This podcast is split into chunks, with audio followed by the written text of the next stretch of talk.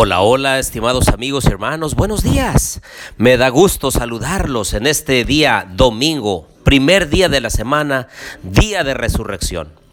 Dice Lucas capítulo 24, el primer día de la semana, muy de mañana, fueron al sepulcro llevando las especias aromáticas que habían preparado y algunas otras mujeres con ellas. Hallaron removida la piedra del sepulcro y entrando no hallaron el cuerpo del Señor Jesús. Aconteció que cuando ellas, perplejas por esto, se pararon junto a ellas dos varones con vestiduras resplandecientes. Y como tuvieron temor y bajaron el rostro a tierra, les dijeron, ¿por qué buscáis entre los muertos al que vive? No está aquí, sino que ha resucitado acordáis de lo que os habló cuando aún estaba en Galilea, diciendo, es necesario que el Hijo del Hombre sea entregado en manos de pecadores y que sea crucificado y resucite al tercer día. Los invito a orar.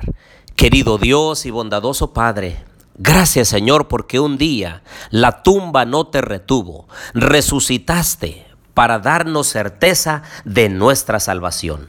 Alabamos hoy y glorificamos tu bendito nombre. Lo pedimos todo en el nombre de Jesús. Amén. Bien, les doy la bienvenida a nuestro estudio y reflexión de Habacuc capítulo 2. Les habla su amigo y hermano Marcelo Ordóñez desde el puerto de Veracruz, México. Abran su Biblia, por favor, en Habacuc capítulo 2. Este capítulo narra la segunda queja y la respuesta divina. Dice ahí el versículo 1, en mi puesto de guardia estaré, sobre la fortaleza firmaré el pie, velaré para ver lo que se me dirá ¿Y qué he de responder tocante a mi queja? Y vean ustedes a partir del versículo 2 que Dios le responde y le dice que escriba la visión, que la grabe en tablas para que se pueda leer. Y él dice, aunque la visión tarde en cumplirse, se cumplirá su tiempo, no fallará. Aunque tarde, espérala, porque sin duda vendrá, no tardará. Así es, queridos amigos y hermanos, cada vez que nosotros le hablamos a Dios, cada vez que inquirimos, cada vez que acudimos a Él en oración, Él nos responde.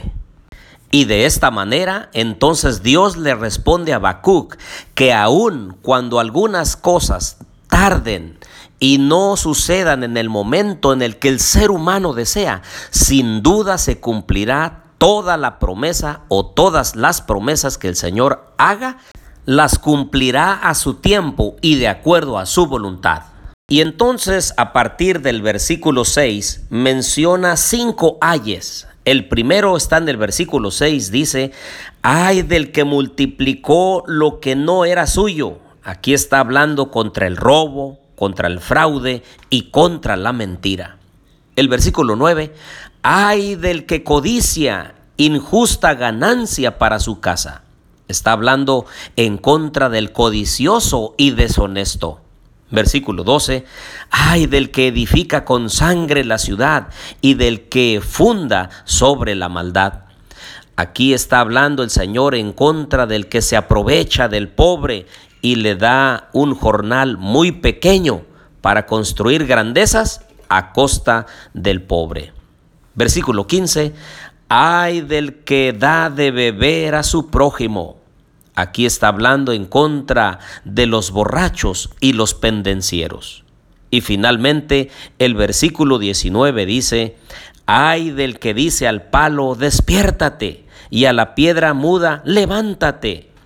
Está hablando aquí el Señor en contra de la idolatría, en contra de poner imágenes y arrodillarse delante de ellas. El Señor es grande y poderoso, es el único Dios verdadero, el creador del cielo y de la tierra. Por eso el versículo 20 dice, mas Jehová está en su santo templo, calle delante de él toda la tierra. Finalmente quiero resaltar lo que dice el versículo 4, mas el justo por su fe vivirá.